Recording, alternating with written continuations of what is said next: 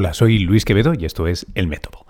En el episodio de hoy vamos a darle un par de vueltas al cambio climático, la transición energética, etcétera, pero vamos a hacerlo eh, porque yo creo que estamos aquí entre, entre amigos, entre en familia.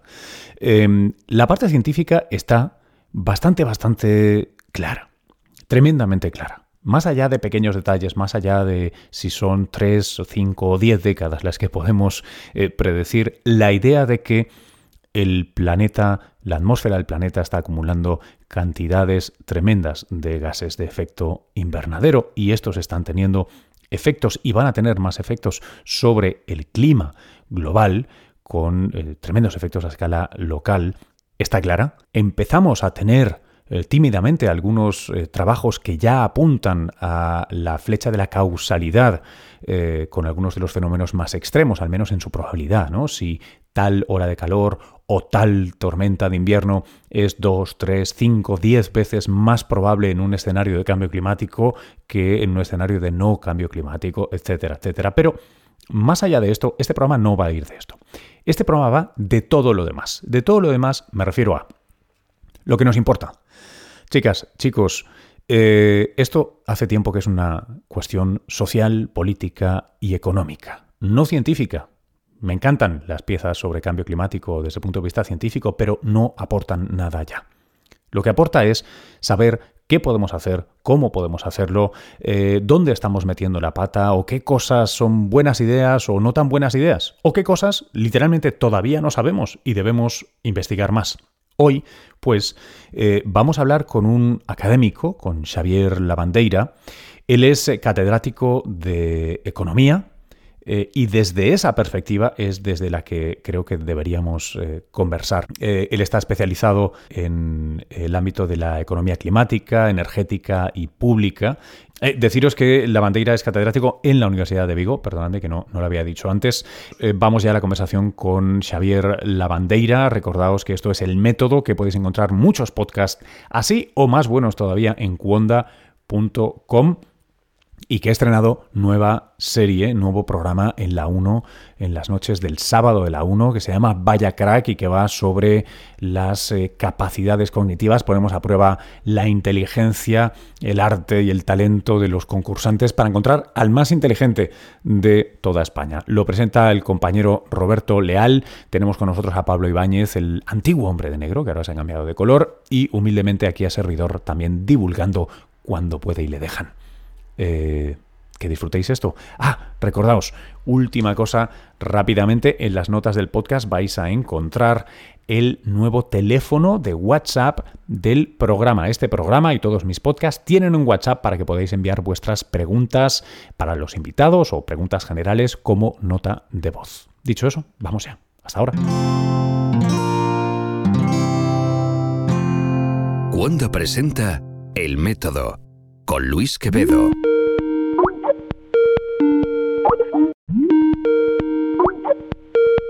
Eh, lo que me gustaría eh, sería empezar con una pregunta tremendamente general y luego poco a poco ya iremos, iremos afinando, que es, em, en la situación en la que estamos ahora mismo, ¿cómo la describirías? Eh, ¿Es razonable decir que la parte científica está settled, ¿no? está muy, muy, muy clara y lo que no parece tan claro es la parte política o sí hay un horizonte a la vista de qué podríamos hacer?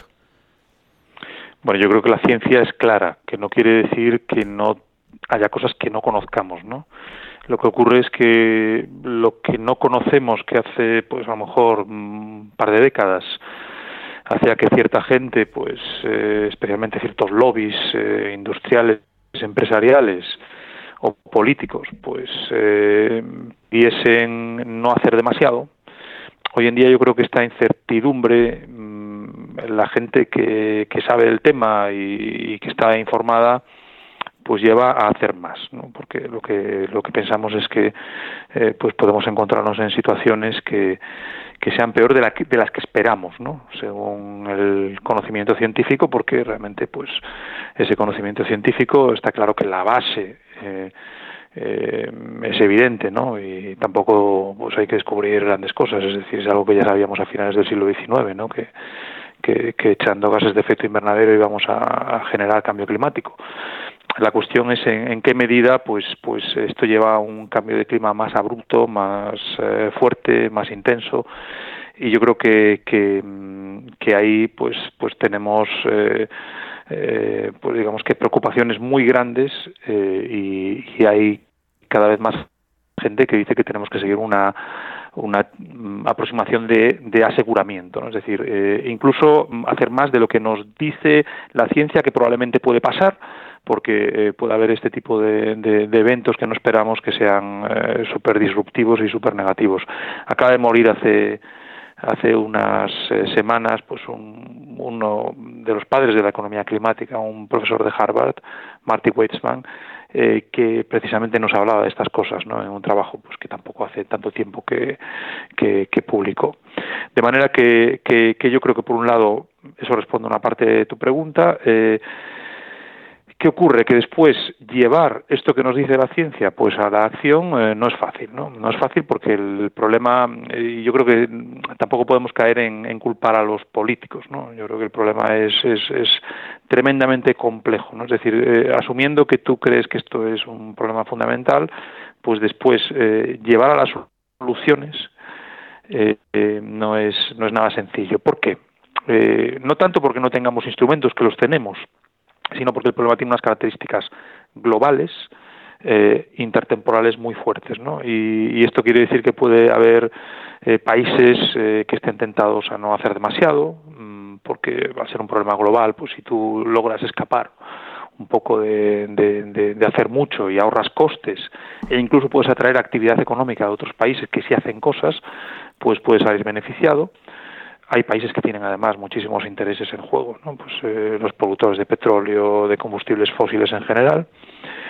Y, y, por otro lado es un problema dinámico, ¿no? Y que hace que, bueno, que, que, la gente que se va a ver más perjudicada, pues no esté ahora entre nosotros, ¿no? Y no pueda defender acciones más, más, más intensas y más fuertes, ¿no? Uh -huh. Esto en cierta medida se está mitigando con la aparición del movimiento este de los jóvenes, ¿no? De, de Greta y, y sus seguidores, que, sí. que en realidad eh, pues eh, están cubriendo este, este tipo de, de, de vacío mm. y, y, es un poco preocupante, ¿no? En el sentido de que, de que lo que estamos viendo es que la, las, los efectos del cambio climático están más cerca y por tanto algo que antes no existía pues ahora ya tenemos una generación ahí que está reclamando mm. acciones ¿no? entonces eh, digamos que eh, los políticos no reaccionan eh, en cierta medida porque es difícil reaccionar en un entorno como este y la sociedad pues muchas veces también tiene sus inercias muy grandes, ¿no? Por, uh -huh. Porque tenemos pues ya unos hábitos, porque hay unas capacidades instaladas, de manera que yo creo que la situación actual es que mmm, hay mucha preocupación desde la ciencia, hay gente que se está empezando a preocupar, políticos que se están empezando a preocupar, empresas, etcétera, ciudadanos, pero no logramos avanzar lo suficiente eh, por un entorno complejo. ¿no? Uh -huh. Eh, hay, dos cosas que, me llaman mucho la atención. Ahora que citabas a, Greta Thunberg y, el movimiento eh, de, estos adolescentes y luego to, toda la gente que se suma, ¿no?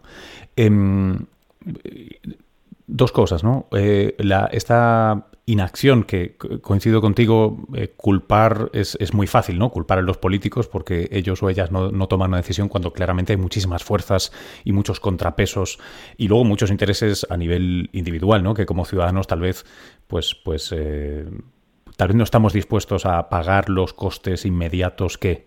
Pero bueno, eso de un lado y luego de otro, lo de lo de Thunberg y compañía me, me llama mucho la atención porque eh, me, me, claro, yo, yo me dedico la, a la comunicación.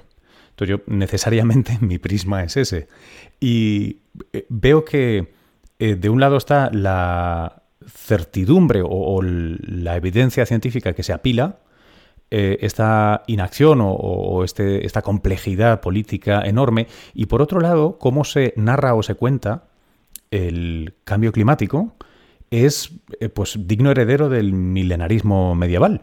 Eh, está enmarcado en, en, un, en, la, ¿no? en, la expiación de los pecados, en el recorte, en una mentalidad de pues casi de pobreza, ¿no? De tener que recortar, dejar de hacer, perdóname, recortar, dejar de hacer, eh, inhibir em, y, falta alegría, ¿no? Una cosa que seguramente los psicólogos apuntarían a que nos ayudaría a tomar más decisiones o incluso tomar más compromisos, ¿no? Una es esta que es que es eh, claramente tiene unos tintes muy religiosos, ¿no? Como los de Greta Thunberg y compañía, que es un movimiento eh, pues, e, emocionalmente muy, muy robusto. Y yo siempre me, planteo si por el, por el otro lado, a la gente que no sea sensible a este tipo de mensajes, eh, no estamos dejando de, contarles cosas positivas, ¿no? O sea, cómo se puede eh, pues, pues, generar nuevos empleos, nuevos negocios, cómo se puede crecer, avanzar y hacer el mundo un poquito mejor, incluso en este contexto, ¿no? O sea, reparando o, o, tirando para adelante en este contexto. ¿Esto, ¿Esto tiene algún sentido lo que digo?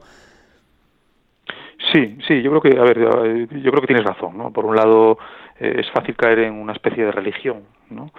Eh, y que esto, pues, eh, primero puede dar mensajes que a lo mejor no son ajustados, ¿no? Es decir, bueno, pues, efectivamente, ¿no? La penitencia, el, el abstenerse, etcétera, cuando, pues, oye, mm, digamos que, que tenemos opciones hoy y bastantes pues, para hacer mucho, ¿no? Y por otro lado, eh, yo creo que generar también el, efecto contrario en esta gente que, que por comodidad y, y porque no le muevan demasiado, pues siempre es reactiva a, a, tomar decisiones de este tipo y que, que, además pues ven esto como una especie de, de, de complot eh, eh pues para cambiar un estilo de vida etcétera. Y, y, a esto hay que unir además pues otro tipo de movimientos. Pues muchas veces eh,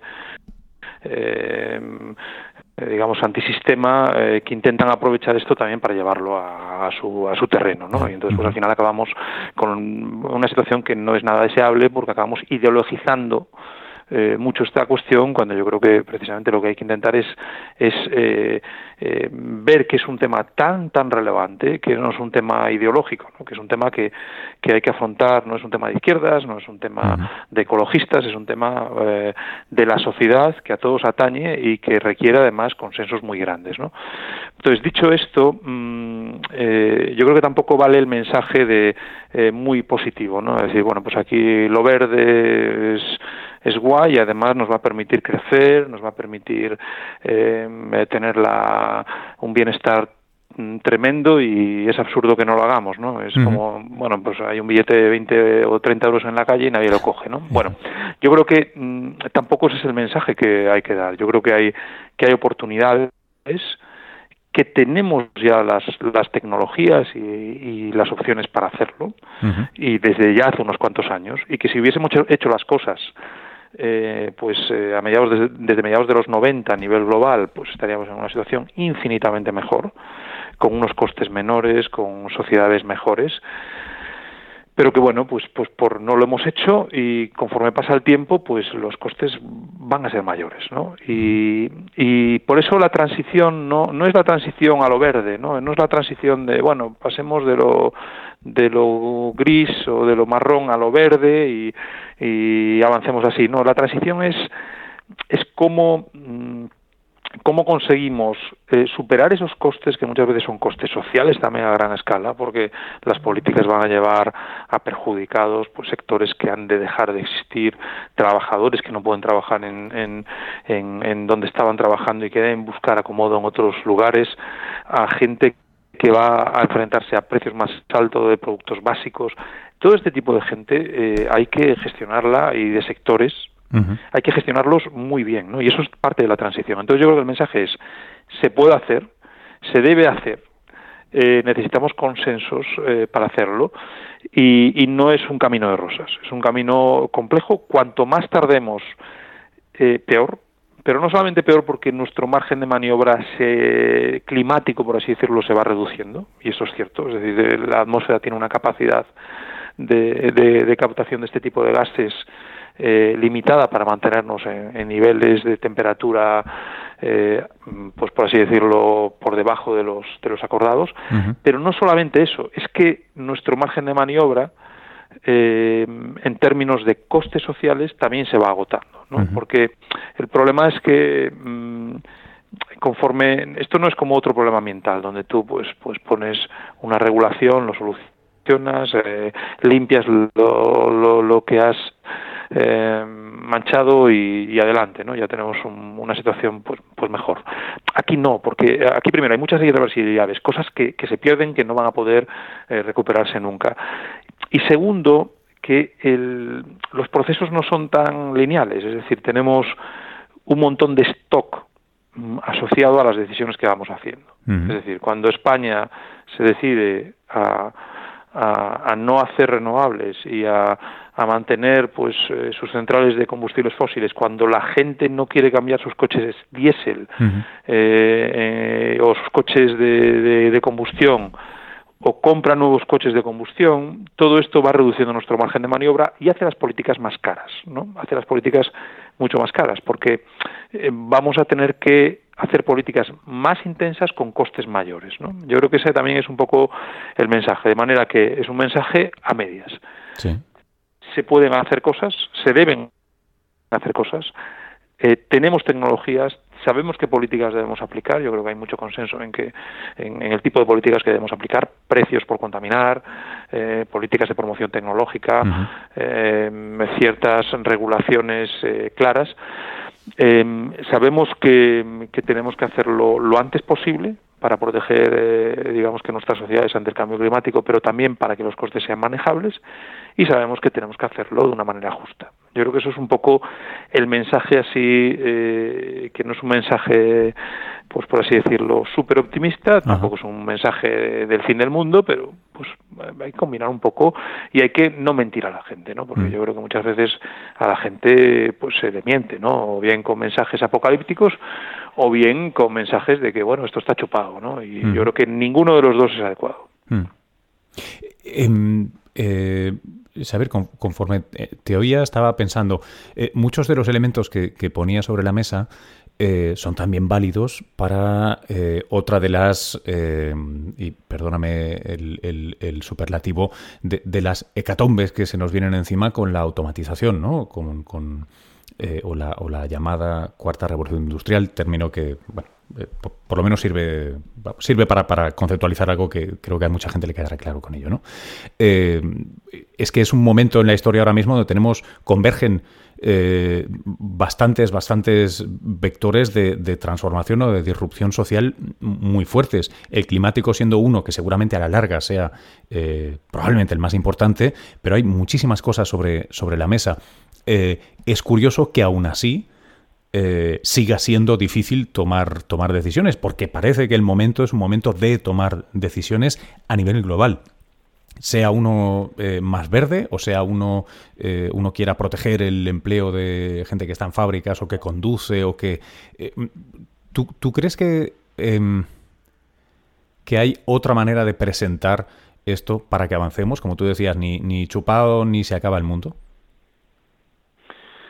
Bueno, es, eh, yo creo que tienes razón en que se están, están convergiendo una serie de, de, factores pues que, que, tienen cosas positivas, lógicamente, que son facilitadores y que también tienen problemas. ¿no? Pues, eh, no sé, imagínate en el transporte. ¿no? En el transporte estamos viendo pues un cambio radical, y no solo de tecnologías de los vehículos, sino pues de la forma en que usamos esos vehículos, de, de métodos de compartirlos. Eso implica que, que tenemos que afrontar pues la regulación y la transición climática pues no mm, de una manera aislada, ¿no? Es decir, tenemos que, que pensar cómo, cómo manejar pues todos esos grandes cambios sociales independientes del cambio climático y tecnológicos pues para, para, para hacerlos mm, compatibles con, con esto. Yo creo que, que bueno pues la automatización eh, las, las nuevas tecnologías a, a gran escala, los cambios sociales, pues hay que pues hay que embridarlos en cierta medida dentro de este de este de esta estrategia climática no y puede haber cosas que, que ayuden y cosas que que, obstaculicen, ¿no? Fíjate que también hay un cambio demográfico a gran escala, a nivel global, que va a tener efectos importantes. Eh, bueno, pues eh, yo creo que esto nos puede dar, eh, como decía, eh, señales facilitadoras. ¿no? Por, ejemplo, nosotros trabajamos bastante en, cómo regular el transporte hacia el futuro, ¿no? y en particular fiscalmente. Bueno, pues lo que queremos es que los actuales impuestos seguramente no tengan mucho más recorrido ya. eh, seguirán unos años, pero en el futuro tendremos que enfrentarnos a, impuestos mucho más inteligentes, ¿no? Que, mm, que sean capaces de discriminar eh, qué tipo de vehículo lo tenemos, cuándo lo usamos, dónde lo usamos. Bueno, eso es factible a día de hoy, es completamente factible. Tenemos ya las tecnologías para hacerlo. Mm, pues hay, hay bastante, eh, eh, por así decirlo, eh, poco interés en el mundo político para, para hacer ese movimiento y, miedo por parte de los regulados, ¿no? de, los, de los conductores. Pero yo creo que, que, esto es un ejemplo de cómo pues las nuevas tecnologías, algo que no nos podíamos imaginar hace 10 años quizás, pues hoy en día es, es, viable y es deseable seguramente, pues protegiendo también pues la intimidad, etcétera, ¿no?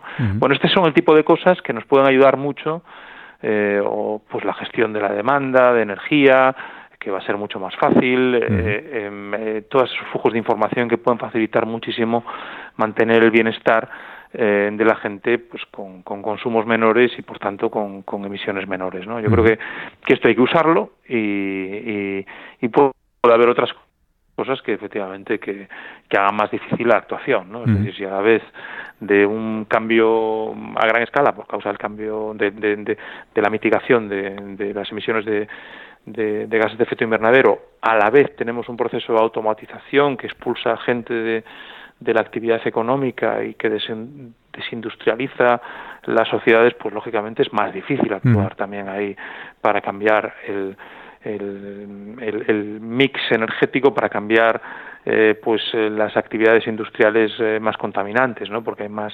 Entonces yo creo que, que bueno que de nuevo hay que bueno, pues hay que templar gaitas, como decimos en Galicia, ¿no? Hay que intentar llevar la cosa de la mejor manera posible y a veces, pues, pues haciendo cosas que, que pueden parecer no deseables, a lo mejor desde un punto de vista climático en, el corto plazo, pero en el largo plazo nos van a llevar hacia ese camino. Eh, eh, ¿Qué, eh, mm, acciones, qué propuestas te resultan atractivas para incentivar a la industria a no sé si decir colaborar. no, o sea, la industria mm, tendrá que transformarse y por un lado tiene el incentivo de transformarse antes que sus competidores para ganar esa batalla moral, pero por otro lado de hacerlo lo más lento posible para no, para no perder, ¿no? para no tener costos eh, antes que nadie. No sé si aplica eh, ese concepto o, lo he entendido mal, porque alguna vez me han criticado por entenderlo mal de la tragedia de los comunes eh, al, asunto del clima y en particular a, ese juego de póker que, tienen las diferentes industrias por, por hacer una transformación hacia algo que tiene unos costes para ellos necesariamente. que, vamos, no, no, sé qué incentivos hay o les podríamos dar para que aceleren eh, en, ese, en ese camino? A ver, yo creo que eh, hay, esto hay que verlo desde una perspectiva más global, ¿no? A vista de pájaro y después pues podemos entrar más en detalle de, de, la política más específica y más a corto plazo o medio plazo. Yo creo que, que, que desde una perspectiva más global, pues está claro que, que, ciertos sectores industriales que hoy existen, pues seguramente eh, han de dejar de existir en el futuro, porque pues las economías seguramente se, se desmaterialicen. Tenemos que además pensar en el cambio climático no solamente como algo aislado ahí, sino pues todo un proceso de por lo que se llama economía circular, ¿no? de, de mm, un proceso de, de, mm, de, que pues de gestionar mejor los recursos no de, de, utilizar menos menos materias primas porque porque tenemos una limitación pues de recursos en el planeta, de, reciclar más, bueno, pues, pues yo creo que, que, que ese fenómeno global se va, se va a producir. Después date cuenta que, que además de esto hay determinados sectores productivos que tienen muy difícil, eh, eh, aunque pusieran pues todos sus medios, eh, pues tienen muy difícil mitigar, mitigar emisiones, ¿no? Por las tecnologías que utilizan, a lo mejor no hay alternativa tecnológica en ese caso, bueno, pues tenemos que pensar que va a haber eh, sectores que han de desaparecer y ser sustituidos por otras alternativas que, pues que a lo mejor hoy, pues no sé, a lo mejor hay, hay ciertas actividades siderúrgicas que, que, no pueden hacerse muy verdes, tenemos que consumir menos de esos productos siderúrgicos y a la vez a lo mejor tenemos que buscar sustitutivos para ellos, ¿no? Pues dentro del propio sector siderúrgico o fuera. Entonces yo creo que esa es una primera reflexión que nos ha de llevar, es más global, ¿no? Mm, ya cuando aterrizamos pues en un país como España o en la Unión Europea yo creo que lo primero que tenemos que, pensar es que eh, debemos aplicar ya políticas climáticas que lleven a, estos sectores eh, industriales a, buscar tecnologías más limpias, a investir en, a, invertir en I eh, a, cambiar las tecnologías que tienen cuando ya hay tecnologías disponibles. Entonces, bueno, pues ahí tenemos opciones diversas de política, ¿no? A los economistas nos gustan mucho los precios de carbono, pues los impuestos de carbono o un mercado europeo, un mercado de comercio de emisiones como el que existe en Europa, ¿no? Bueno, nos parece que es una manera bastante limpia, bastante efectiva. Eh, que, que, engarza con un sistema de mercado y que, eh, puede llevar a cambios rápidos. ¿no? Te, puedo pedir para, para, quien, para quien no esté familiarizado, porque creo que el término suena mucho, pero no todo el mundo tiene claro eh, en qué consiste. Eh, bueno, un, un, impuesto de carbono es, es, un impuesto más que lo que hace es que tú pagas por, por, por emitir. ¿no? Y lo, lo, bueno que hace es que introduce, por así decirlo, eh, ese coste que no está reconocido a día de hoy, cuando una empresa o cuando una persona emite CO2, por ejemplo, y causa cambio climático, pues no paga nada mm, en la mayoría de los países y sectores. Cuando tú introduces un impuesto de estas características, ya estás internalizando ese daño y estás haciendo que el precio final pues, de, de la gasolina o, de un producto alimenticio que se trae desde el, desde el quinto pino, pues, pues ya eh, introduzca el coste real en términos de emisiones y por lo tanto tú lo veas en el precio final. Esto lo más eh, sencillo es establecer un impuesto, pero bueno, hay impuestos de carbono, pero muchos países mm, han optado por otra alternativa que es crear un mercado de comercio de emisiones donde tú pues mm, pones un objetivo de, de reducción de emisiones pues, para ese país o para ese conjunto de países a partir de ahí emites unos permisos de emisión mm, que no pueden superarse, es decir, imagínate que yo tengo un objetivo de emitir pues, tantos millones de toneladas en Europa. Genero permisos eh, de una tonelada para cubrir eso y creo un mercado. Es decir, pues quien tenga, quien quiera emitir tiene que ir a ese mercado a comprar uno de esos permisos. Y a partir de crear ese mercado hay una oferta que, que es la que marca el regulador, hay una demanda de las empresas, de los ciudadanos, eh, Mm, se cruza y sale un precio que es equivalente a lo que sería el, impuesto de carbono, por así decirlo. Dicho de otra manera, yo, yo si monto una industria tengo dos opciones. O bien pago ese impuesto extra porque lo hago con tecnología que emite gases de efecto invernadero, o invierto ese extra de dinero en una tecnología que no lo emite, por tanto me ahorra ese, ese impuesto y así igualamos y de alguna manera incentivamos, ¿no? Coño, puestos a pagar el impuesto, igual inviértelo en una máquina que no contamina. Efectivamente, tiene, a ver, tiene esos efectos dinámicos que es de los que estás hablando tú, ¿no? De, cambio de tecnología, de inversión y más de, porque siempre vas a estar incentivado a hacerlo, pero también tiene sus efectos estáticos en el corto plazo. Imagínate que yo te pongo a ti eh, un impuesto de carbono y tú tienes un coche. Bueno, pues seguramente eh, intentes eh, usar menos el coche, mm, intentes eh, bueno, pues a lo mejor conducir un poco menos agresivamente, ¿no? Para, para consumir menos. Bueno, esos son efectos de impacto. Sí. Eh, y después, pues a lo mejor en el medio plazo tú quieres cambiar tu coche, ¿no? Sí. Introduce las dos cosas, un, sí, sí, un, un, precio de carbono o un impuesto o un impuesto ambiental, un impuesto de carbono. yo, ahora te iba a compartir una anécdota eh, que igual a algún oyente le, le, le resuene. Yo, yo soy de transporte público 100%. Eh, de hecho, escojo vivir en el centro de una ciudad, en este caso Madrid, porque así estoy bien conectado con metro, autobuses, etcétera.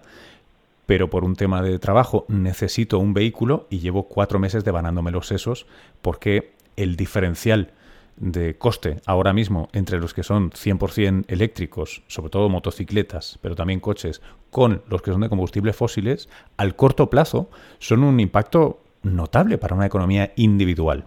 Eh, ahí, al menos en mi anécdota, noto que hay, una simetría que requiere de un compromiso personal eh, extraordinario.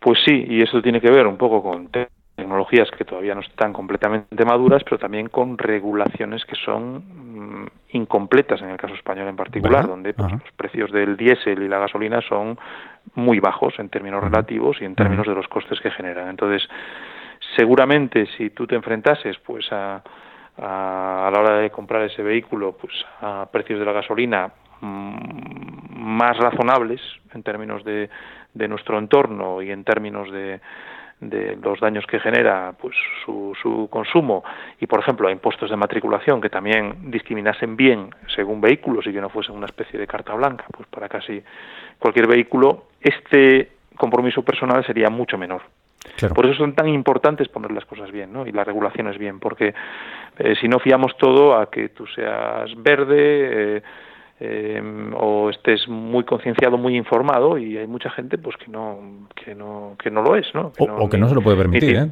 o que no se lo, o que no se lo puede permitir, efectivamente. ¿no? Pero para eso también tendríamos alternativas y es volver volviendo un poco a la transición, ¿no? A la transición que hablábamos, es decir, no tiene sentido hacer una subvención eh, genérica y sin discriminación pues para compra de vehículos eléctricos. Mm, ¿Quién se está llevando la mayor parte de esa subvención? Pues gente que tiene rentas altas y que, se lo y que, y que eh, en todo caso compraría los vehículos eléctricos porque esta subvención no, no, genera adicionalidad. Entonces, este tipo de subvenciones pues pueden estar dirigidas eh, pues precisamente a esos grupos que no se lo pueden permitir y que realmente desean eh, cambiar su vehículo hacia alternativas limpias, bien porque sea gente pues que está eh, digamos que concienciada, o bien porque les compensa, ¿no? Porque realmente una vez que compras el vehículo, mm, el diferencial, si ponemos los precios bien de las gasolinas y diésel y, el precio de la electricidad pues se mantiene a unos niveles razonables, pues compensa, ¿no? Eh, eh em, una, una pregunta sobre, sobre si puedo llamarlo así, sobre, sobre el tenor o el, o el espíritu. Eh, eh, no, no acabé de decirte ah, antes ah, lo, de, lo, de, la industria, que yo creo que hay una, hay una cuestión que me gustaría comentar Para, para finalizar ese tema, y es que tenemos instrumentos, pero yo creo que además de introducir instrumentos en la industria, yo creo que lo que hay que buscar es una coordinación internacional o por lo menos con las grandes economías, ¿no? Sí. ¿Por qué? Porque tú, mm, si, si tienes una regulación diferencial eh, muy potente, como por ejemplo la que tenemos hoy en día en Europa, donde el precio de, las emisiones de CO2 ya se está aproximando a los 25-30 euros por tonelada frente a países que en los que es cero. Eh, entonces, eh, el sector industrial europeo deja de ser competitivo a nivel global porque no está compitiendo con las mismas condiciones. ¿no?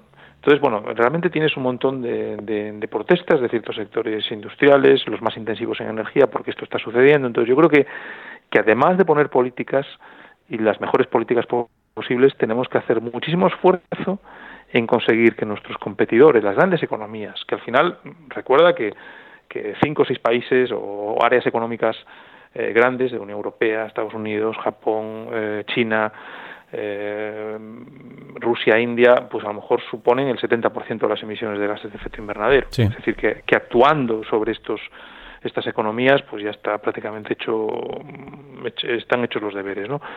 Si conseguimos que esas economías tengan políticas equivalentes, evitaremos estos problemas eh, para el sector industrial, pues por ejemplo en Europa, que hacen que la política climática sea muy contestada.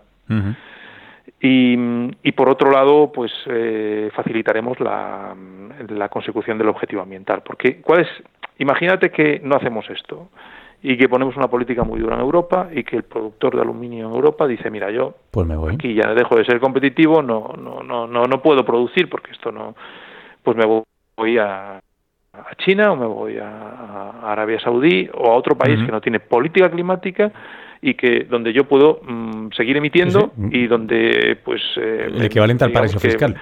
con lo cual con lo cual no conseguimos nada. Es decir conseguimos perder la actividad económica costes socioeconómicos eh, de empleo y al final esas emisiones que se ahorran aquí pues se van a producir mm, en otros lugares ¿no? yo creo que este es un poco el mensaje para el sector industrial eh, en el corto plazo hacer políticas coste eh, eficientes, pero insistir mucho en acuerdos internacionales que nos, que nos protejan. ¿no?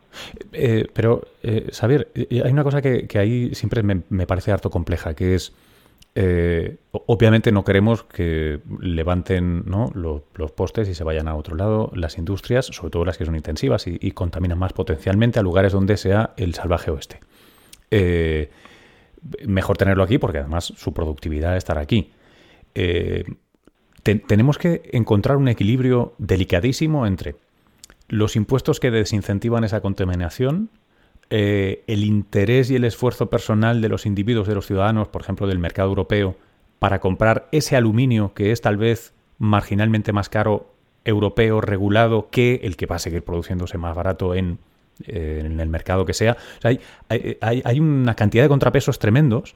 Y esto liga con la pregunta que te quería hacer antes, que es, eh, parece que participa también de una cosa que, no sé cómo se puede cuantificar ni si se cuantifica en economía, que es el, como el espíritu cívico. Em, eh, ¿Cómo lo hacemos para que el españolito medio diga esto es lo correcto? Me voy a quitar, ¿sabes? Tres días de vacaciones al año eh, y ese dinero es porque voy a hacer lo correcto. ¿O, crees que todo se puede solucionar con, incentivos y desincentivos económicos?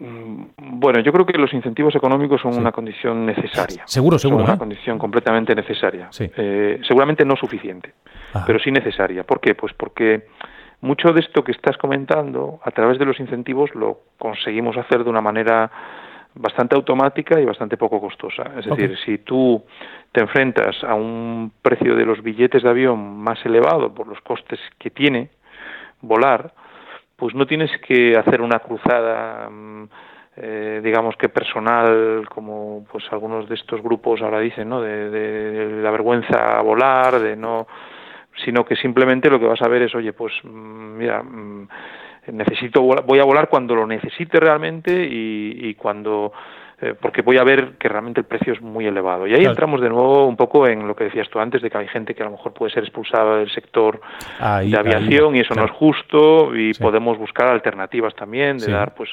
eh, digamos que unas desgrabaciones para la gente de menos renta, para que no los ricos. Pero mm, digamos que esto mm, es un ejemplo y esto se puede producir en la fruta, se puede producir en, en otro tipo de, en, en, el aluminio. O sea, claro, ¿qué nos interesa a, nosotros? a la gente que no juegue por nuestras reglas del mercado europeo, en este caso. O, tasándolos de una manera O tasándolos o creando un ajuste en frontera. ¿no? De, por ejemplo, e, eso no es ideal porque al final nuestra capacidad política internacional es baja. Claro, ahí es donde... Eh, y, y, además, bueno, pues ahí está la, eh, puede haber una guerra comercial relacionada con esto, bueno, en fin, que, que no, no, es lo deseable, ¿no? Yo creo que lo deseable es buscar acuerdos que nos permitan eh, a lo mejor amenazar con esto y buscar que los chinos, pues que, que, también tienen sus intereses para hacerlo, pues que tengan políticas equivalentes, ¿no? Y que nos que nos permitan entonces, pues pues oye, mm, que el, que el producto chino que llega aquí, eh, pues digamos que compita no, no ambientalmente, ¿no? Sino y claro, a nosotros nos interesa mm, discriminar, porque también pues no es lo mismo producir un aluminio en, no sé, en un país que tiene muchísimo hidro dentro de Europa y que por tanto pues, pues, pues va a tener que, generar unas emisiones bajas o muchas renovables que producirlo, pues sé, en Polonia donde hay muchísima eh, electricidad de carbón, ¿no? Entonces yo creo que estas políticas también nos van a, a discriminar y van a hacer que el ciudadano pues pues eh, se enfrente a productos distintos y pueda también discriminar, ¿no? Y, el sector industrial, ¿no? Yo creo que eh, dicho eso, esta no es la única solución, o sea, no es o no es la solución. Es decir, pues tenemos que, que buscar eh, seguramente otras opciones de, de concienciación, de información, prohibiciones, es decir, tenemos que políticas de, tecnológicas a, a, gran escala que faciliten la cosa. Bueno, yo creo que es una combinación de cosas, pero yo como economista creo que es indispensable poner los incentivos bien, porque además es simple, o sea, no tenemos que hacer eh, eh, piruetas ni tenemos que, que, poner a los políticos a los pies de los caballos, ¿no? Prohibiendo cosas. Eh, fíjate un poco lo que está pasando en España con el carbón, por ejemplo. ¿no?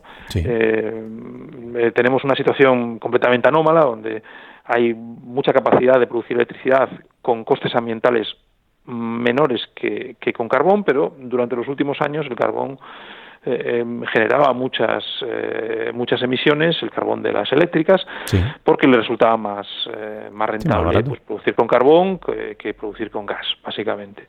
Y teníamos un montón de centrales de gas pues prácticamente paradas. El precio europeo mm, tan elevado está llevando a que, junto con otros factores, no es el único, pero está llevando a que centrales de carbón prácticamente estén paradas durante este año en España. No hemos prohibido la generación con carbón, simplemente deja de ser rentable. Este es el tipo de cosas eh, que, podemos hacer muy fácilmente y sin, sin montar mucho ruido y además de una manera completamente justificada, porque estamos poniendo los precios bien, ¿no? Esto ha pasado en el Reino Unido, donde básicamente ha expulsado el carbón eh, un impuesto pues, pues eh, de, carbono sobre el sector eléctrico ha expulsado el carbón de, la generación, ¿no? Y es la típica medida que en España pues puede ser eh, factible y puede ahorrar muchísimas emisiones, ¿no? Bueno, este tipo de cosas yo creo que son las que las que tenemos que, que, introducir y que nos facilitan avanzar sin sin tener que ser un ecologista, sin tener que hacer prohibiciones, sin tener que, que, hacer cosas demasiado complejas, ¿no? Es automático.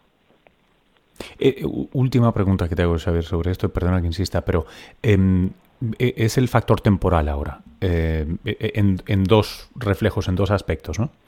Eh, por uno, este tipo de ordenación que, podríamos llevar a cabo ahora, eh, a veces se contesta desde, antes decimos mercados como China, India, etcétera, ¿no? Nosotros podemos incluir las reglas ahora de cómo preferimos las cosas sin ser unos salvajes, ¿no? O sea, permitiendo competir a todo el mundo. Pero está luego ese, ese argumento que ojalá caiga en desuso en algún momento, pero tiene un cierto mérito, ¿no? Que es, bueno, esto lo regula ahora Europa después de haber contaminado, o Estados Unidos después de haber contaminado, eh, a nosotros, esos países que todavía no han acumulado históricamente tantas emisiones, se quejan de no poder hacerlo ahora. Em, ante eso, e-, ese argumento se, puede desmontar o, se puede reconducir de, alguna manera? Porque es uno que también he escuchado en el, en el lado de la gente que lo hace desde el, desde el punto de vista, voy a llamar verde, eh, tienen ahí una, una, una, tensión interesante, ¿no? Porque por un lado queremos ser, eh, conservar, eh, no emitir, etcétera, pero por otro lado está esa, esa parte moral de lo que antes llamamos el tercer mundo que, que se queja. Sí, a ver, yo creo que mm, bueno, primero, nosotros mm, durante una buena parte de nuestra historia tampoco sabíamos exactamente que estábamos causando un problema.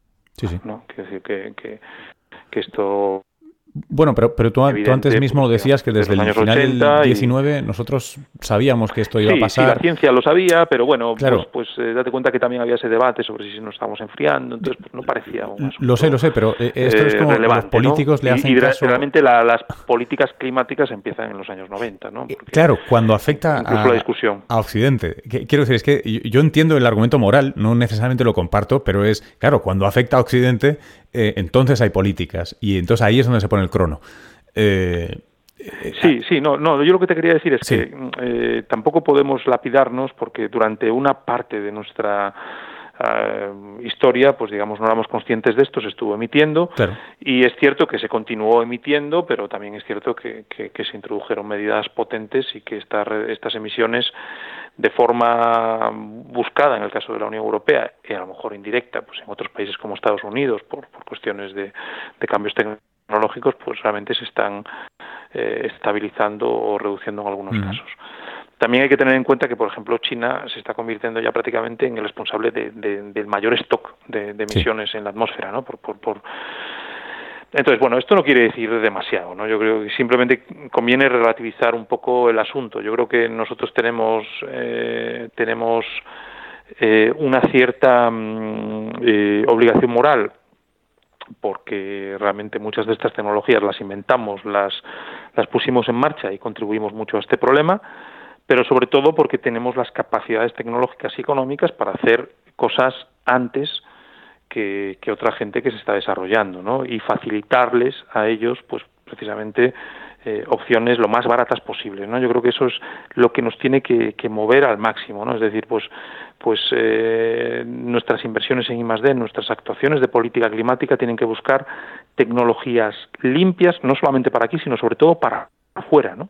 Para que esos países eh, cuando se cambien de tecnología eh, no lo hagan con costes, eh, sino que, que, sea lo, lo, mejor para ellos, ¿no? Lo mejor porque protegen su medio ambiente, su, su calidad de vida y a la vez es, es, menos costoso incluso que otras alternativas. Yo creo que eso es un poco el mensaje que, que yo creo que tenemos que dar y que Es decir, pues oye, no flagelarnos, pero sí, eh, bueno, tenemos los medios, es, bueno, pues esto es, eh, ocurre como en la sociedad española, ¿quién debe eh, poner más? Bueno, pues el que tenga más medios, ¿no? Mm, ¿Quién debe contribuir más? El que tenga más medios, ¿no? No el que tenga menos medios.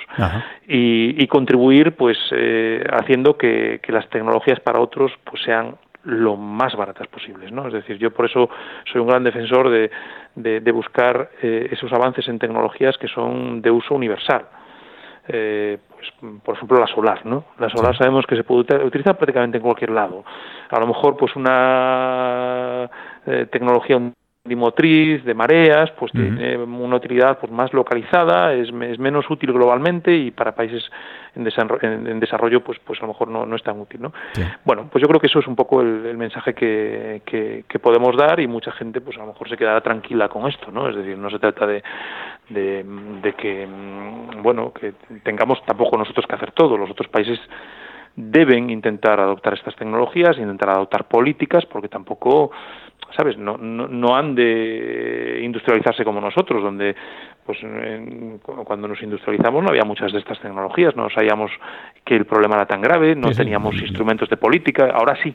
Leapfrogging, ¿no? Que se llama. O sea, pueden, pueden acceder directamente a las tecnologías razonables en este momento del siglo XXI sin necesidad de, y, a las políticas razonables. Fíjate, una de las cosas que a mí me interesa muchísimo la política climática europea es, una, es una política de learning by doing, ¿no? de, aprender haciendo. Y eso hace que llegues a políticas que funcionan bastante bien, después de a lo mejor 10, 15 años, y que pueden ser copiadas, replicadas, exportadas a otros países, ¿no? Y esto está pasando en China, por ejemplo, que está replicando algunas de las políticas que hemos tenido en la Unión Europea, pues, con el mercado de comercio de emisiones y otras cosas, ¿no? Entonces yo creo que ese también es nuestra contribución. Sí.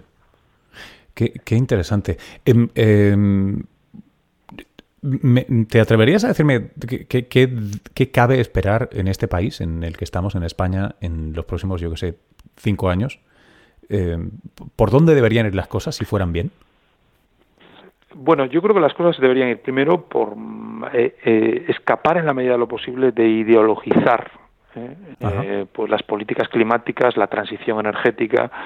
hay cosas que están que yo estoy viendo que me recuerdan un poco a Estados Unidos pues desde la extrema derecha hablando del camelo climático, pues los liberales no tomándose esto muy en serio y, la izquierda tomando esto como una bandera. Yo creo que esto es lo que debemos intentar evitar porque el problema es tan grave exige pues unas soluciones eh, no partidistas no entonces yo espero mm, que esto se pueda reconducir. Mm, no veo señales muy muy positivas y creo que además eh, va en el sentido de, de, muchas de las ideologías que que defienden pues por los partidos existentes no es decir pues pues la izquierda muchas veces defiende pues eh, no sé pues la la, la, eh, la, redistribución, pues que, que, los que tienen menos recursos no se vean más afectados. Bueno, pues mucha de esta transición va por esa vía, protege precisamente a los que menos tienen, ¿no? Porque son los que más afectados se pueden ver por problemas de cambio climático. Pero hay una cuestión que yo creo que, que la derecha y los liberales deben tener muy en cuenta, ¿no? Y es que conforme pasa el tiempo, nuestro margen de maniobra político se reduce.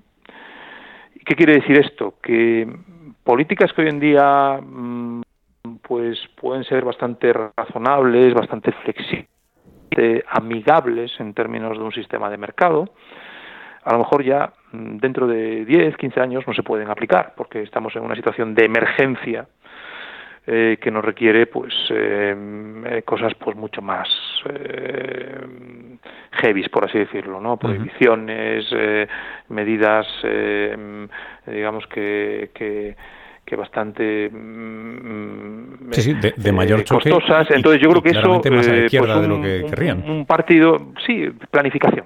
Claro. Planificación. Conforme vamos vamos marcando nuestro vamos reduciendo nuestro margen de maniobra las opciones de planificación eh, se, van haciendo las más, eh, bueno, las únicas viables, ¿no? Porque al final eh, a lo mejor nos podemos encontrar, pues, en una, yo no quiero tampoco ser alarmista, pero no sé, en, situaciones de economía de guerra, ¿no? Donde tú, pues, pues necesitas tomar decisiones muy draconianas, muy drásticas. Entonces yo creo que esto a partidos que defienden pues la libertad económica, eh, pues digamos que intervenciones públicas acotadas, les interesa actuar ya y de la más mm, intensa forma posible, es decir, em, unirse en este sentido a, partidos más intervencionistas, eh, pues eh, tradicionalmente eh, pues para sacar esto adelante y para efectivamente eh, evitar males mayores no solamente climáticos sino también económicos ¿no? yo, yo creo que, que eso es lo que yo mm, me preocupa más en estos momentos en España pues, en el mare magnum de,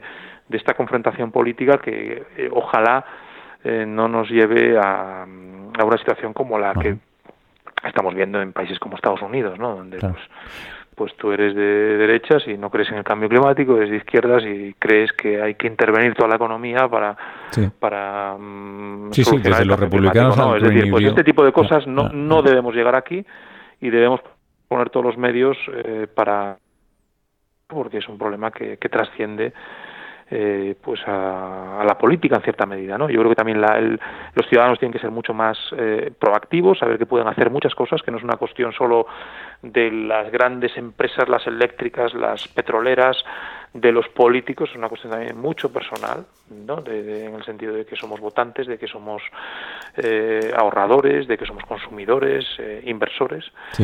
Y yo creo que bueno que, esto es necesario también en, en España no y de momento está siendo pues muy tímidamente acogido por, por los ciudadanos ¿no? Mm. entonces cómo imagino la cosa en cinco años pues pues ojalá que, que avancemos en el sentido adecuado yo creo que es un país que se presta para, para hacer cosas es un país que primero muy muy interesado en hacer cosas también mm. porque tenemos mucho turismo mucho sector primario que proteger eh, estamos en una zona particularmente vulnerable y, segundo hay interés propio por tanto de hacer muchas cosas. Eh, segundo tenemos condiciones para hacerlas. Tenemos eh, pues eh, mucha capacidad de, de, de, desarrollar tecnologías renovables porque tenemos la, el conocimiento tenemos la, la expertise por así decirlo y tenemos los recursos eh, y bueno, pues simplemente hay que ponerse manos a la obra, ¿no? Yo creo que, que tenemos las condiciones, pero simplemente hay que, no hay que, eh, no hay que pasar, no hay que dejar pasar el tiempo, ¿no? Que Yo creo que ya, ya, ya nos ha pasado en los últimos prácticamente 10 años y hay que, hay que ponerse manos a la obra y para eso los políticos en cierta medida eh, son cruciales en el sentido no tanto de que, de que tengan que llevar todo el peso, sino de ponerse de acuerdo. Pues eh, Xavier, oh, perdón, tengo la voz hoy. Eh, Xavier, muchísimas gracias por lo que ha sido casi una hora, ¿eh? Al final. Eh, gracias por tu generosidad. Encantado y, oye, pues, pues venga, un saludo. Un saludo. Hasta luego. Gracias, chao, chao. Hasta aquí esta conversación. Espero que la hayáis disfrutado. Eh, vamos, solo si la habéis disfrutado el 10% que, que yo mm, habréis alucinado. Eh, recordaos antes de cerrar este episodio que en el método.fm encontráis muchísimas cosas más. Por supuesto, podéis ir para atrás. Eh, recordaos que esta temporada también hemos arrancado con una serie especial dedicada a la inteligencia, que su primer episodio es una entrevista con el profesor Roberto Colón de la Autónoma de Madrid que eh, esto lo hago porque he estrenado un programa nuevo en la 1 de Televisión Española que se llama Vaya Crack y que trata de encontrar al más inteligente de los concursantes, de los españoles. Se presentaron 400 al casting, os lo dejo ahí y que eh, si queréis enviar vuestros comentarios, preguntas, ruegos, etcétera, tenemos un WhatsApp del programa, eh, además del grupo de Telegram de toda la vida. Ambos están eh, anotados en las notas del podcast, así que no tenéis excusa y me encantaría mucho hacer un programa de preguntas y respuestas de vez en cuando, así que por favor, enviadlas. Un abrazo.